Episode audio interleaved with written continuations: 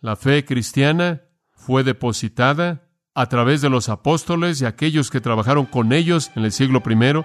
El canon fue cerrado con los escritos de Juan al final de ese siglo y la fe fue entonces dada una vez por todo el tiempo y a toda la gente a los santos.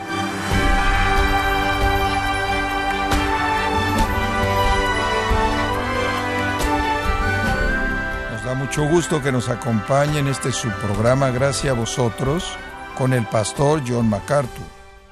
Sin duda alguna, la mayor amenaza para la Iglesia ha sido la enseñanza de falsa doctrina. La razón es que a diferencia de la persecución, el daño que hace no es ni físico ni temporal, sino que sus ataques son espirituales y las consecuencias eternas. Pero, estimado oyente, ¿está usted consciente de la amenaza que presenta la falsa doctrina? ¿Está usted dispuesto a confrontarla? El día de hoy, el pastor John MacArthur en la voz del pastor Luis Contreras nos enseña la responsabilidad que el creyente tiene para defender la verdad, la sana doctrina, en la serie El Nuevo Testamento de principio a fin, en gracia a vosotros. Al ver la epístola de Judas, quiero llevarlo a los versículos 3 y 4. Leemos, Amados, por la gran solicitud que tenía de escribiros acerca de nuestra común salvación, me ha sido necesario escribiros exhortándoos que contendáis ardientemente por la fe que ha sido una vez dada a los santos, porque algunos hombres han entrado encubiertamente, los que desde antes habían sido destinados para esta condenación, hombres impíos, que convierten en libertinaje la gracia de nuestro Dios y niegan a Dios el único soberano, y a nuestro Señor Jesucristo. Esta es una de las introducciones más interesantes a una epístola, porque Judas, el medio hermano de nuestro Señor, nos dice que tenía una intención en mente cuando se sentó a escribir, y de hecho terminó escribiendo algo diferente de lo que tenía en mente. Él quería escribir acerca de nuestra común salvación, pero él sintió la necesidad de escribir acerca de contender ardientemente por la fe. O quizás varios reportes o quizás él vio una tendencia y él se dio cuenta de que la salvación misma que él quería celebrar, la salvación misma de la que él quería escribir, estaba en peligro de ser severamente atacada, a menos de que la iglesia se levantara y enfrentara para pelear por su supervivencia. Entonces lo que comienza quizás como una carta amistosa, alentadora, confortante, termina siendo un llamado a las armas, un clamor a pelear la guerra a los creyentes para unirse en la guerra por la verdad, sirviendo del lado del Señor. Y detrás de la carta hay algo que nos ayuda a entender lo que está pasando en el versículo 4. Algunos hombres han entrado encubiertamente. Ha habido una infiltración en la iglesia de personas que convierten la gracia de Dios en libertinaje y niegan a nuestro único amo y Señor Jesucristo. No conocemos los detalles específicos de esto, no sabemos en dónde o cuándo, cómo es que la información le llegó a Judas, pero estuvo consciente de esto, y de lo que estamos hablando en esta epístola es el peligro grave de la apostasía. El peligro grave de la apostasía, lo cual es conocer la verdad hasta cierto punto y abandonarla, conocer la verdad y rechazarla. Esto no es nuevo para Judas, aunque Judas es la única carta en las Escrituras que está totalmente enfocada en la apostasía. La apostasía es conocida por cualquier estudiante de las Escrituras. De hecho, hay una parábola que Jesús dio, la dio en Mateo 13, pero puede ir al paralelo de Lucas 8, a la parábola, y usted la conoce, es una parábola de tierras, ¿se acuerda de esa? de cómo se sembró la semilla en las diferentes tierras y el versículo 12 de Lucas 8 dice, aquellos que están junto al camino, aquellos que han oído, después viene el diablo y quita la palabra de sus corazones para que no crean y sean salvos. Y aquellos que están en la tierra pedregosa son aquellos que cuando, habiendo oído, recibieron la palabra con gozo, y estos no tienen raíz firme, creen por un tiempo y en el tiempo de la prueba, de la tentación se apartan. Y la palabra cayó entre los espinos. Son los que han oído y siguen por su camino y son ahogados con los afanes y las riquezas y los placeres de esta vida y no producen fruto para madurez. Y después él procede a hablar acerca de la buena tierra, en donde la tierra cae y da fruto.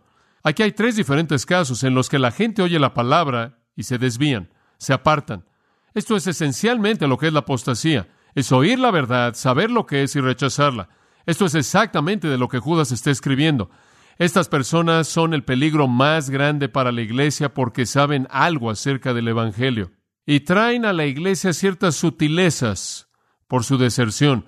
Un apóstata es uno que ha recibido la verdad del Evangelio, quizás inclusive uno que la cree, aparentemente o superficialmente por un tiempo, pero después se aparta, abandona y se va sin llegar a dar fruto. La apostasía es oír y entender por lo menos y quizás aparentemente creer, pero después dar la espalda y abandonar. Si usted regresa por un minuto a Lucas, hay un pensamiento ahí que puede expander su entendimiento de esto de manera útil.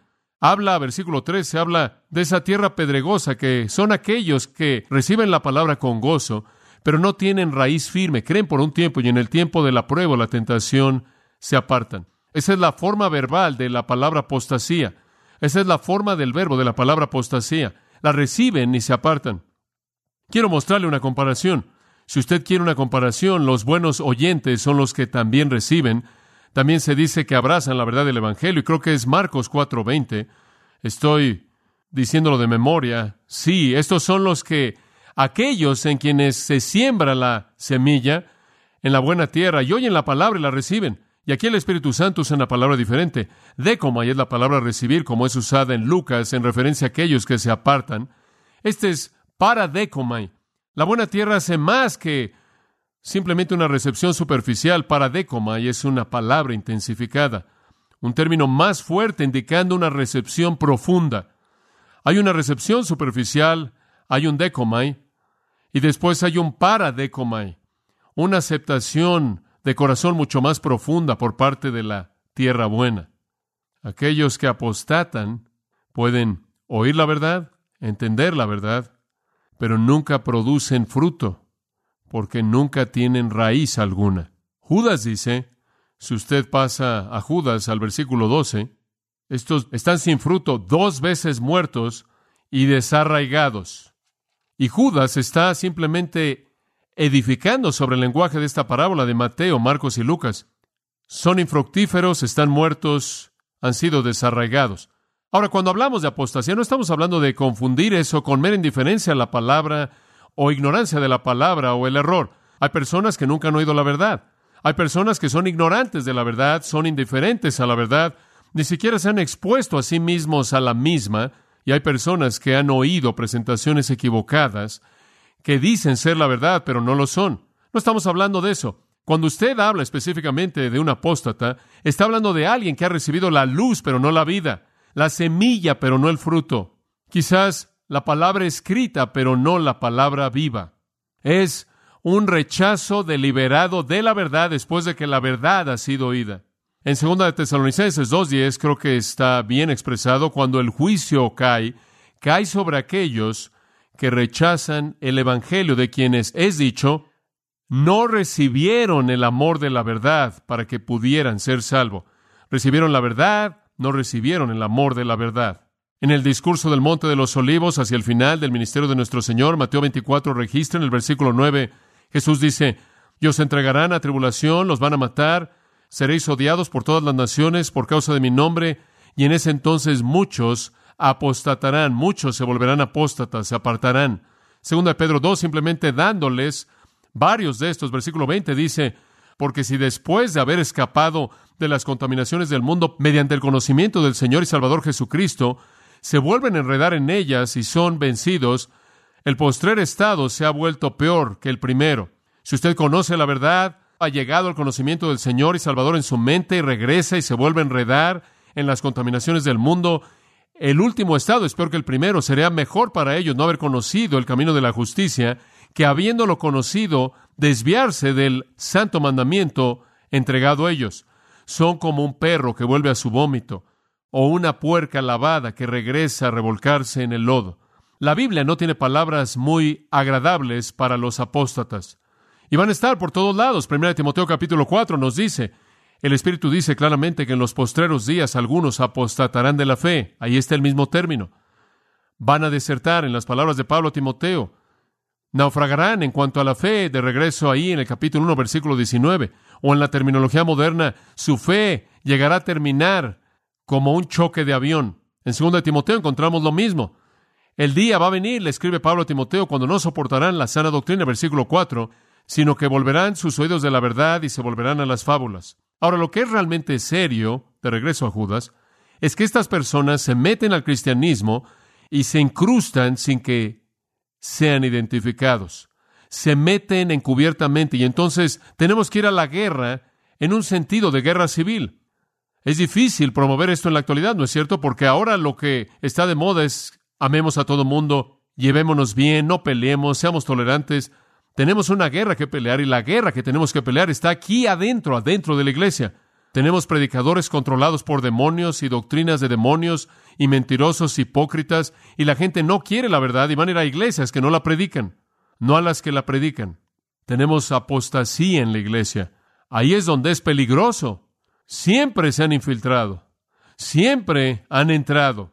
Esa es la estrategia. ¿Qué es lo que Pablo dice en Hechos 20, 28? Mirad por vosotros y por todo el rebaño. Tienen que estar en guardia. ¿Por qué? Porque yo sé que después de mi partida entrarán en medio de vosotros lobos rapaces que no perdonarán al rebaño. Y aquí está el peligro. Y de vosotros mismos se levantarán hombres que hablarán cosas perversas para arrastrar tras sí a los discípulos. Y por lo tanto, velad, acordándoos que de noche y de día, durante tres años, no dejé de amonestaros a cada uno de vosotros con lágrimas. ¿Cómo es que usted va a enfrentar eso? Bueno, él dice, os encomiendo a Dios y a la palabra de su gracia, que tiene poder para sobreedificaros. La única manera en la que usted puede defenderse en contra de esto es conocer la palabra tan bien que puede reconocer la apostasía. Los apóstatas se alejan de la verdad, no necesariamente se alejan de la iglesia, ¿verdad? Muchos de ellos tienen cierta familiaridad con la iglesia y pueden hacer su base de operaciones ahí y pueden tener mucho éxito para el enemigo y también producir algo de dinero a expensas de la ignorancia de la gente. Siempre han habido apóstatas y siempre habrán apóstatas, siempre aquellos que dejan la verdad. Ha estado por todos lados. ¿Sabe usted que la gente en la generación de Noé oyó la verdad y la rechazó? ¿Le dieron la espalda a la verdad y se ahogaron? Fue la apostasía de la verdad que llevó a la Torre de Babel, porque la verdad acerca del Dios vivo y verdadero había sido proclamada. Fue apostasía lo que hizo que Israel no conquistara la tierra bajo Josué e ignorara las advertencias de Moisés. Fue apostasía lo que produjo la inmoralidad en el tiempo de los jueces. Fue apostasía lo que llevó a Israel a la cautividad babilónica. Fue apostasía la religión entera de Israel fue apóstata, y esa es la razón por la que no reconocieron al Mesías cuando él vino. La apostasía ha plagado a la iglesia no solo en situaciones individuales, sino de maneras masivas, y toda secta que se ha aparecido en el nombre del cristianismo que se desvía del verdadero evangelio es una forma apóstata. Todo predicador que no predica la verdad es un predicador apóstata. El misticismo es un ataque apóstata en contra de la iglesia. Cualquier negación de la singularidad en autoridad que le pertenece únicamente a las escrituras lleva a la iglesia a una espiral hacia la apostasía. Esa es la razón por la que todas esas religiones falsas siempre tienen a otras autoridades. Siempre están las escrituras y alguna otra autoridad pero se quedan cerca y se quedan dentro del marco de referencia. Se infiltran y se establecen. Y el ataque en contra de la verdad viene desde adentro y entonces aquí estamos enfrentando esto, teniendo que enfrentarlo desde adentro y no nos hace muy popular. Le digo una cosa, no nos hace popular y la manera en la que vivimos en la actualidad realmente es difícil adoptar una postura en contra de la apostasía abierta que es fácil de ver y la tendencia hacia la apostasía que está viniendo de una manera tan rápida debido a una ausencia de discernimiento y una indisposición a discernir. Bueno, todo eso es introducción. Y usted sabe, Judas es como un buen periodista. Aquí está un buen periodista. Él sería un muy buen escritor de periódico, porque usted nunca ha tomado cursos de periodismo y ha aprendido a cómo escribir artículos de periodismo. Si quizás lo ha hecho, ha observado un poco cuando usted lee el periódico y usted sabe que el primer párrafo y quizás el segundo párrafo resume todo y después el párrafo 2, 3 o 4, usted comienza a regresar a los detalles, usted regresa y pasa por todo y se expande. Por eso es lo que Judas hace. Los versículos 3 y 4 presentan la historia entera y después el versículo 5 hasta el final regresa a esto y lo abre todo. Conocemos a la gente en los versículos 3 y 4, tenemos una perspectiva expandida en el resto del libro, vemos el peligro por el cual debemos pelear en el versículo 3. Y eso se expande mucho en el resto del libro, primero el resumen, después los detalles. Bueno, veamos el resumen. Amados, me gusta eso. Siempre me quedo atorado en esa palabra. Y quiero decir esto porque esto me da una buena oportunidad de decirlo. Tantas veces, si usted adopta una postura firme a favor de algo, si usted traza la línea en donde la Biblia la traza, y usted no hace concesiones y es fiel a la verdad, vive por la verdad, proclama la verdad, no se desvía, la gente lo llama usted alguien no amoroso. ¿No es verdad? Digo, esto es tan típico, tan típico. Esta es la designación común para el predicador que es verdadero, que es fiel a la fe. Él no es amoroso. Esa es la designación común para alguien que está exhibiendo la apostasía y exhibiendo a los apóstatas. Pero entiende usted que lo que Judas está haciendo aquí no es porque no ama, sino porque él ama. Es porque él se preocupa tanto. Él comenzó a escribir una carta acerca de la salvación en común, pero él amaba a su gente a la que le escribió demasiado como para dejarlos expuestos a lo que él vio como una gran amenaza. Amados, él dice. Y después en el versículo 17, más vosotros amados.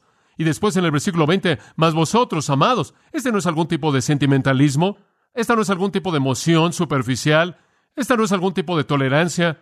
Esta es una preocupación genuina, amorosa, real, deliberada, poderosa por parte de un hombre de Dios, buscando que el pueblo de Dios sea protegido de aquello que los puede destruir y su eficacia y su ministerio. No es amor que nace del sentimiento lo que busca Dios, sino que es amor que nace de la convicción basada en la verdad. Y usted tiene que estar haciendo esa distinción continuamente. Usted ama a alguien cuando les dice la verdad. Y Judas estaba preparado a ir hasta la verdad, inclusive si era doloroso. Y entonces Judas dice, simplemente me vi presionado como un atalaya fiel, protegiendo a la iglesia de Dios para escribir y escribirles, exhortándos. Eso realmente es aconsejando siendo llamado a un lado para ayudar, estando a un lado para que contendieses ardientemente por la fe. Esa es una expresión poderosa. Por lo menos puedo pasar por eso, que contendáis ardientemente por la fe, contendáis ardientemente, epagonizo, epagonizo, la raíz es agonizo, de la cual obtenemos agonizar. Ep, de nuevo, cada vez que usted ve una preposición añadida a la parte de enfrente de un verbo griego, tiene la intención de intensificarla. Esto es pelear, pelear de manera ardiente, defender vigorosamente. Estoy llamándolos a una forma extrema de agonía. Es un infinitivo presente, lo cual significa que es una acción continua. Los estoy llamando, les estoy apelando a que estén en una batalla continua, un conflicto continuo. Es un problema continuo. La apostasía, la palabra de nuevo, agonizomai, agón, es una palabra muy interesante. La palabra, de hecho, significa agón, significa un tazón, un eh, estadio. Eran construidos como un tazón, como un platondo, y era en un tazón, en un estadio que usted llegaba para librar una batalla, una lucha, los gladiadores, las peleas. Es un término que Pablo usa cuando él habla acerca de pelear la buena batalla de la fe. Agoniza. Es como jugar en el supertazón definitivo y es una lucha de todos los tiempos. Es una batalla poderosa. Es una pelea hasta morir con las fuerzas de la apostasía. Pablo está llamándonos a lo mismo. Una y otra vez oímos estos llamados por parte del apóstol Pablo a Timoteo. Pelea la buena batalla. A los corintios, usted sabe, les dice, yo no boxeo en boxeo de sombra, yo golpeo a mi oponente, a mi adversario. A los efesios, él les escribe acerca de vestidos de toda la armadura y entrar a la batalla. Y la defensa de la fe tiene que ocurrir dentro de la iglesia, dentro del marco del cristianismo. De hecho, ahí es donde la batalla, creo yo, es más agonizante algunas veces, porque usted tiene que enfrentar no solo el error que está ahí, sino la oposición por parte de la gente que es arrastrada por el error, o no se preocupa por él, o no discierne lo suficiente como para saber que es error. ¿Qué es en sí por lo que estamos peleando aquí? Obsérvelo. Estamos peleando por la fe. La fe. No por fe de alguna manera nebulosa. La fe objetiva. La fe. La fe cristiana. La fe del Evangelio. El contenido. Si usted pasa al versículo 17, usted entiende mejor lo que dice. Debería recordar las palabras que fueron habladas de antemano por los apóstoles de nuestro Señor Jesucristo. La fe está constituida en la doctrina de los apóstoles. La fe objetiva. Como Hechos 2.42 dice, perseveraban en la doctrina de los apóstoles. Aquí es en donde la batalla debe ser peleada, por la protección de la fe. Oh Timoteo, 1 Timoteo 6:20, guarda lo que se te ha encomendado. ¿Y qué se le había encomendado? Retrocede un versículo. El tesoro. El tesoro. ¿Qué tesoro? El tesoro de la verdad.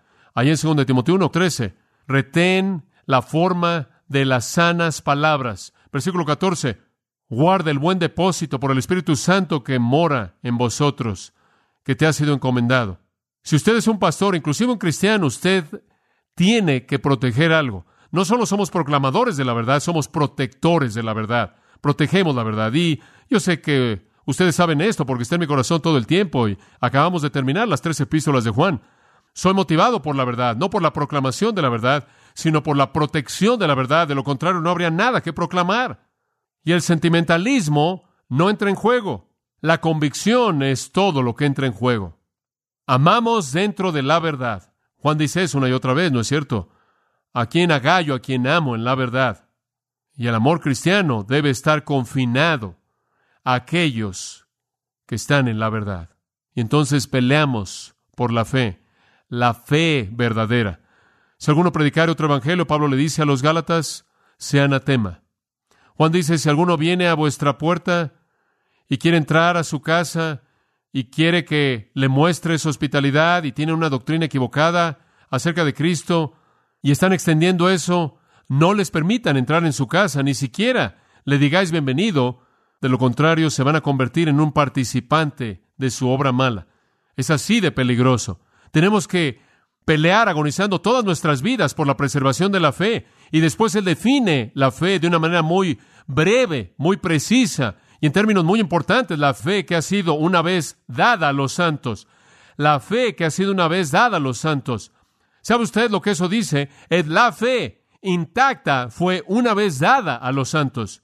Una vez, hapax, dada, paradidomi, encomendada, confiada. Y esta palabra hapax, una vez, se refiere a algo hecho una vez para todo el tiempo con resultados duraderos nunca necesitando repetición. La fe, queridos amigos, la fe cristiana, la verdad del Evangelio en su totalidad, de manera completa, fue en el pasado una vez encomendada a los santos.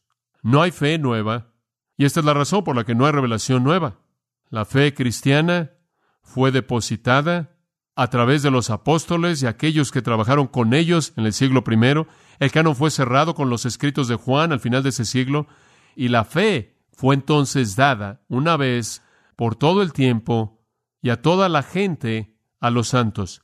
Esa es la razón por la que Apocalipsis 22 dice, si añades algo a esto, se te añadirán las plagas que están escritas aquí.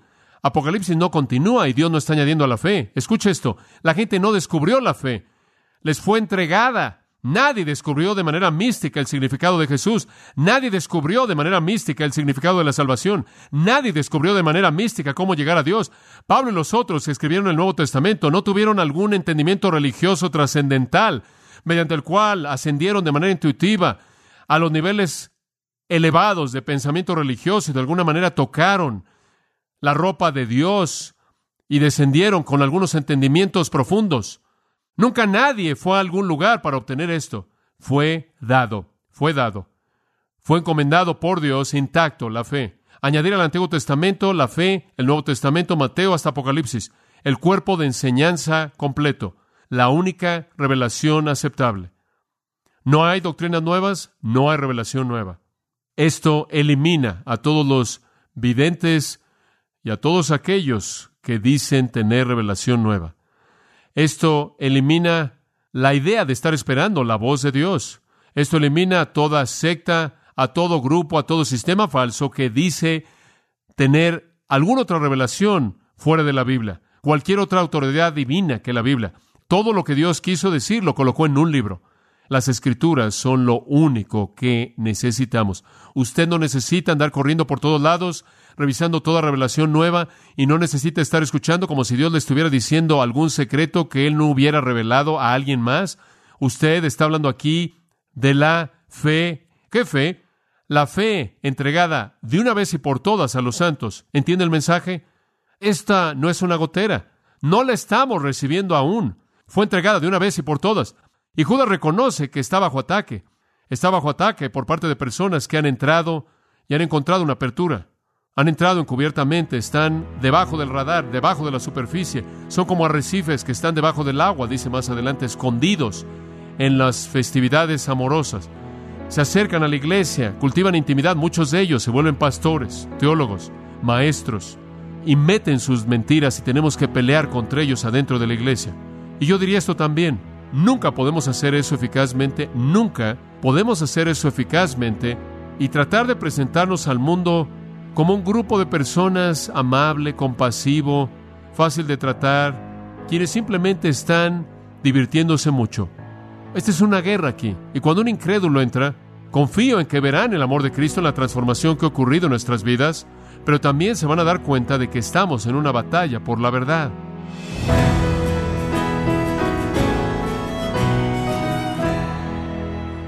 Pastor John MacArthur nos animó a estar firmes en la verdad y dispuestos a luchar en su defensa, parte de la serie El Nuevo Testamento de principio a fin, aquí en gracia a vosotros. Estima oyente, quiero recomendarle el libro El poder de la palabra y cómo estudiarla, en donde el pastor John MacArthur da respuesta a preguntas como ¿por qué estudiar las escrituras?